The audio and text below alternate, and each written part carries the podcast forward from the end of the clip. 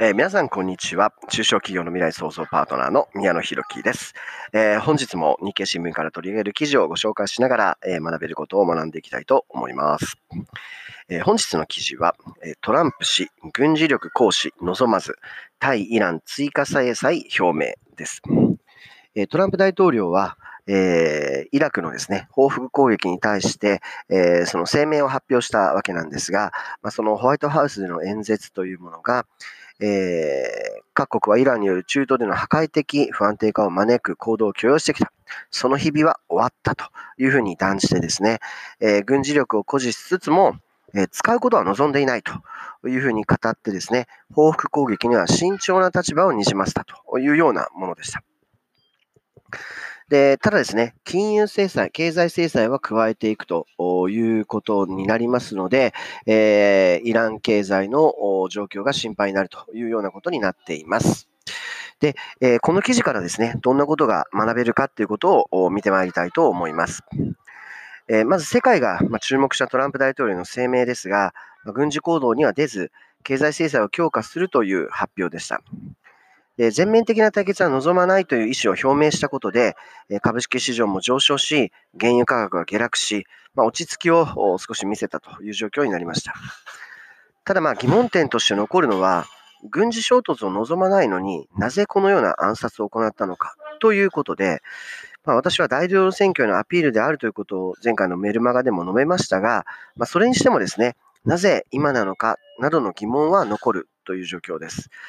まあこの疑問に対してですね、まあ、そうかもなと思える見解が、まあ、アメリカのですね、 Foreign Policy という雑誌に書かれていまして、えーその要旨っていうのを今日はご紹介したいと思います。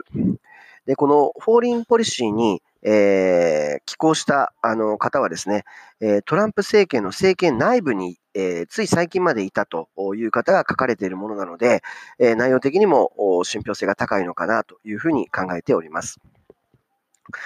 で、えーそれ前に司令官の暗殺というのはですね、アメリカ政府にとっては、突然に検討されて実行されたということではないようなんですね。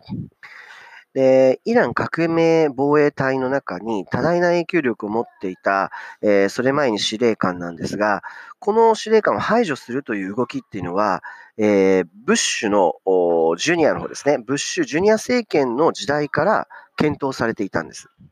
まあ、つまり、ブッシュジュニア政権、それからオバマ政権においても常に検討されておりまして、えなんとか実行しようとしたけれども、できなかったっていうことなんですね。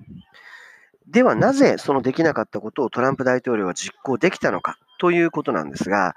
まあ、それは経済問題であるというふうに述べられています。まあ、ブッシュジュニア時代、オバマ時代とですね、決定的に違うことが今のアメリカにはあります。それはですね、アメリカという国が2019年の9月に石油の準輸出国になったっていうことなんです。それまでの政権時代はですね、アメリカは石油の輸入国であり、もしそれ前に司令官の暗殺に動けばですね、中東の緊張を招いて、そしてそれは原油価格の上昇となります。まあ、そうすればですね、石油輸入国のアメリカ経済の打撃へつながっていくってことになるんです。で、この石油準輸出国になったっていうことは、その呪縛がなくなったっていうことなんですね。まあ、記事ではですね、えー以下のように表現しています。えトランプはこのダモクレスの剣がアメリカ経済に突きつけられることなく、中東で外交政策を策定する機会を持つ最初の近代的なアメリカ大統領になりました。というような表現をされてるんですね。つまり、えーこのダモクレスの剣というのは、あのアメリカ経済においてのあのオイル、石油ですよね。で石油問題っていうのは、えー常にアメリカ経済のこう首筋に剣を突きつけられているような、まあ、そのような状況だったんですが、もうそういう剣がなくなった状態で、初めて中東政策を行うことができた大統領がトランプなんだということが言われているわけなんです。で、アメリカではのシェールオイル革命ということで、え石油の産出量が非常に増えて、えアメリカは、え自国内で全ての石油を賄うことができて、えー純石油の輸出国になったと。で中東への石油依存がなくなったっていうことはですね、ま、このように外交政策にも非常に大きな影響を与えたっていうことなんです。で、また重要なもう一つのことがあります。それは、えイラン経済が非常に疲弊しているということです。で、イラン経済の状況というのは表立ってあまり報道されていないんですけれども、アメリカの経済制裁によって非常に悪化しているようなんです。えー、IMF によるとですね、2019年のイラン経済はマイナス9.5%、もう10%近いマイナス成長なんです。で、また、イラン通貨のリアル、このリアルの下落が非常に激しくて、まあ、公式にはですね、イランの中央銀行というのは為替を固定しているんですが、実質では300%のですね、通貨下落が起きているようなんです。で、そして貿易に必要な外貨、これがもう激しく不足している状況です。で、さらにですね、国内のインフレが激しくて、ハイパーインフレとは言わないまでもですね、強烈なインフレが起きています。2019年はですね、年率にして40%のインフレ。まあ、食品まで含むインフレ率ではですね、50%を超えるという状況になっているようです。その上ですね、まあ、今回の事件の前までは、政府に対する抗議運動が激しく行われているんです。えー、このインフレとか、えー、為替の下落ですね、こういったものに対して、えー、抗議運動がもう行われている。もう非常に国民生活が疲弊しているという状況ですね。で、これにはですね、これはですね、1979年のイラン・イスラム革命によって、えー、成立したイラン・イスラム共和国の最大の危機だというふうにも言われているんです。で、この今回の事件により、一時的にイラン国民の目線はアメリカ政府の方に移っていますけれども、まあ、この経済状況の改善がなければ、まあ、いずれ再び、え政権批判へ戻るだろうというふうに指摘されています。それ前に司令官の暗殺に対する報復へのコストを捻出することも難しい状況で、まあ、イラン革命防衛隊の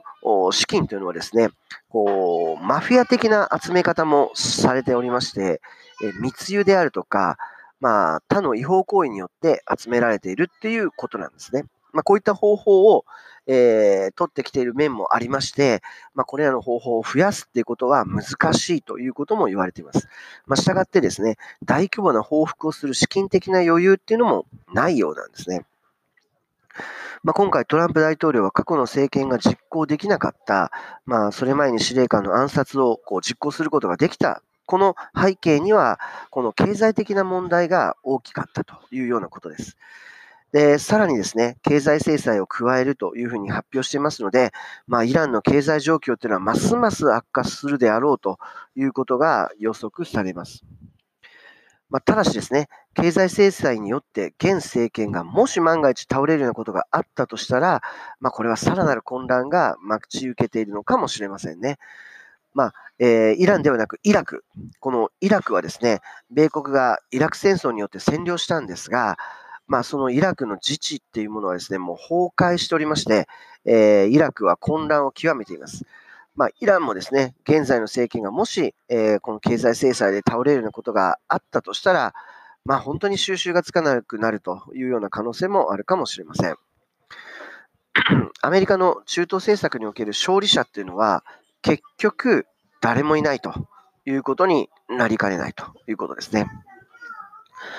まこのトランプ大統領の行動が、まこのような経済事情が背景にあったことを知ると、まあ、なんとなくこう、尻滅裂にですね、えー、思いつきでやったんじゃないかというようなことも、あの、疑われてみたようなんですけども、えー、まあ、そうではなかったのかなということですね。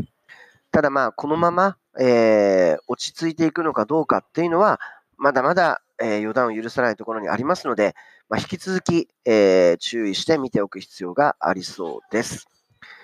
えー、このニュース、えまだまだ続きますが、あの日本人にはなかなか馴染みのない、えニュースになると思いますが、しかし、え世界の中では今最も重要なニュースですので、えお届けしました、え本日はここまでです。ありがとうございました。